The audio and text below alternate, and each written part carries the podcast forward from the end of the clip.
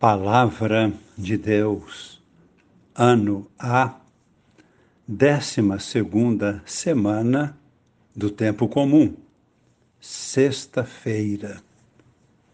Hoje queremos fazer uma oração pedindo a Deus que interfira em nossa história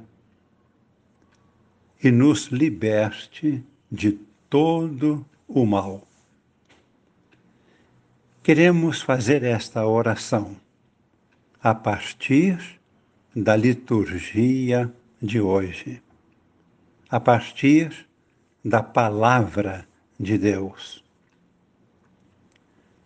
Vivemos um momento muito delicado e difícil em nossa pátria e no mundo inteiro. Devemos pedir muito a Deus que ilumine e fortaleça também nossa Igreja. Nós cremos no valor da oração. Através da oração, nós tocamos o coração de nosso Deus e Pai. E seu poder entra em ação. Nós mesmos somos frágeis, somos pequenos. Deus é quem age e nos liberta. Assim queremos ouvir a palavra de Deus, orando. A primeira leitura é do segundo livro dos Reis, capítulo 25, versículos de 1 a 12.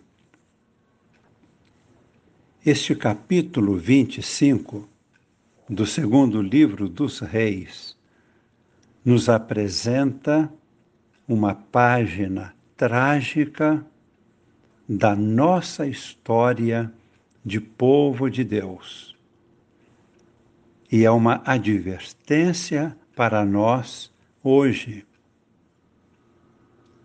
especialmente nesta situação em que nos encontramos.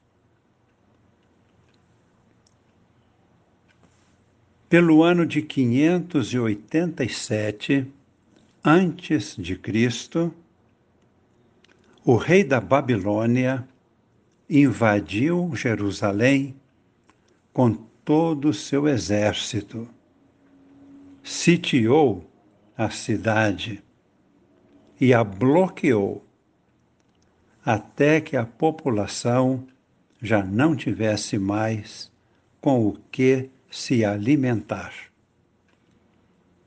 O rei de Israel tentou fugir, mas foi alcançado e preso. Seus filhos foram mortos na sua presença. Depois disto, vazaram-lhe os olhos, cegando-o e o levaram para a Babilônia, acorrentado. O exército de Nabucodonosor entrou em Jerusalém, invadiu o templo do Senhor e o incendiou. Destruiu o palácio real e também o incendiou bem como as casas e edifícios da cidade. Destruiu até as muralhas que protegiam a cidade e levaram quase todos os habitantes de Jerusalém para o exílio na Babilônia, deixando apenas os pobres agricultores e pessoas mais enfraquecidas e frágeis. o profeta Jeremias deixa uma narrativa desses acontecimentos em seus escritos. Tudo quanto agora relacionamos é do segundo livro dos Reis, capítulo 25. Os profetas haviam advertido ao rei e a todo o povo, mas não foram ouvidos. Todos estes acontecimentos foram a consequência do mau procedimento do rei, dos sacerdotes, dos dirigentes do povo e de quase todo o povo com eles. Tinham abandonado a Deus e tinham feito aliança com povos pagãos. Esta aliança com os pagãos enfraqueceu o povo no aspecto religioso, no aspecto político, em todos os sentidos mais uma vez afirmamos, não é Deus que organiza uma tal calamidade. A calamidade é consequência do enfraquecimento do povo que se distancia de Deus. Deus não organiza desastres, não organiza castigos. Deus conduz o seu povo para a luz. E diante dos desastres, diante da calamidade, Deus adverte o seu povo do erro cometido Porém, se o povo se desvia, surgem as consequências. É exatamente o que estamos vivendo no momento atual da nossa história. Ainda podemos clamar e pedir ajuda para retomarmos o caminho da luz e da vida.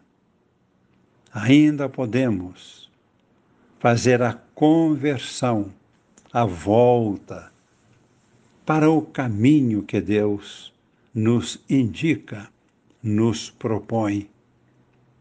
E para isto ele nos ilumina. No Evangelho, vemos Jesus que vem trazer a luz de Deus, vem trazer a sua vida. Jesus realiza sinais para que todos nós possamos compreender que o poder de Deus pode nos libertar e fazer reverter o que parece impossível de se reverter. Vemos no Evangelho de hoje a cura de um leproso. Numerosas multidões seguiam a Jesus, buscando Sua palavra buscando sua luz, buscando sua força de vida. A multidão se encantava com o anúncio do Evangelho. Um leproso aproximou-se de Jesus e exclamou em alta voz: Senhor, se queres, podes curar-me. Eu sei, tu tens o poder de curar-me. Jesus responde: Eu quero, fica curado. Vai e mostra-te ao sacerdote. No mesmo instante, o homem ficou curado da lepra. O impossível aconteceu. E este homem pôde retornar ao convívio da sociedade e de sua comunidade. Por isso, aquela palavra de Jesus, vai, mostra-te ao sacerdote. O sacerdote ia constatar que estava com plena saúde, poderia voltar ao convívio da comunidade. Este convívio é a vida verdadeira. Este convívio com a comunidade de fé é a libertação. Este convívio procede de Deus. É o caminho para a vida em plenitude. É assim que Deus realiza sua intervenção no meio do povo. Esta é a intervenção de Deus em nossa vida. É a intervenção de Deus na sociedade, atraindo-nos, iluminando-nos, conduzindo-nos a uma vida nova agradecidos a Deus por esta presença de Jesus, o Salvador, unindo-nos ao mesmo tempo a todos aqueles que estão sofrendo e nós estamos sofrendo com eles, todos os que estão sofrendo terrivelmente no momento atual. E vamos rezar agora o mesmo salmo que os israelitas, os judeus, rezavam no exílio na Babilônia, quando eram insultados, humilhados, e diziam a eles: Cantem agora louvores ao seu Deus. O seu Deus não é poderoso? Cantem agora Rezamos então no Salmo. Feliz és tu se temes o Senhor.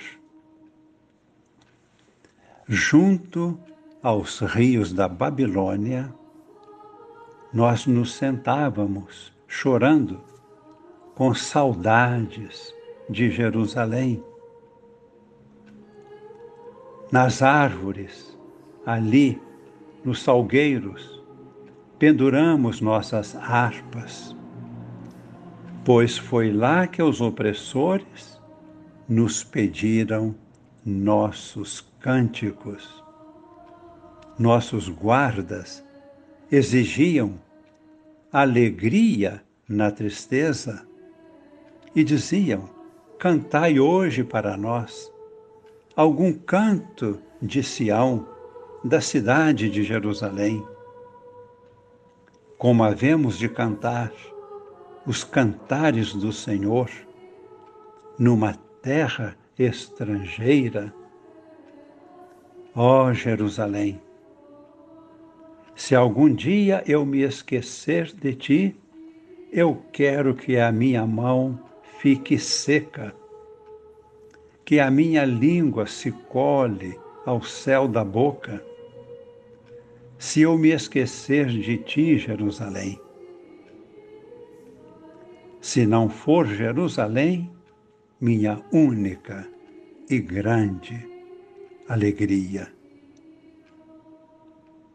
Que se prenda a minha língua ao céu da boca, se de ti, Jerusalém, eu me esquecer.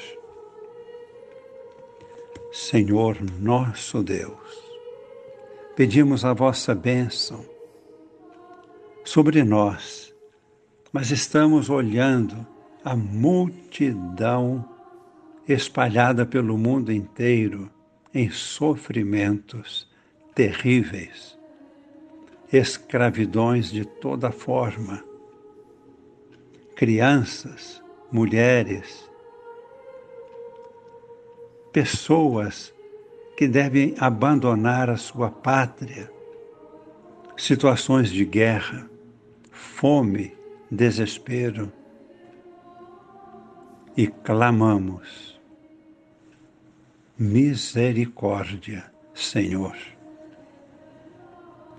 Derramai, Senhor, a vossa bênção no coração de todos, em nossos corações Enviai, Senhor, o vosso Espírito, e tudo será criado, e renovareis a face da terra. Renovareis a história da humanidade. Renovareis as nossas vidas Abençoe-vos o Deus Todo-Poderoso, Pai e Filho e Espírito Santo. Amém.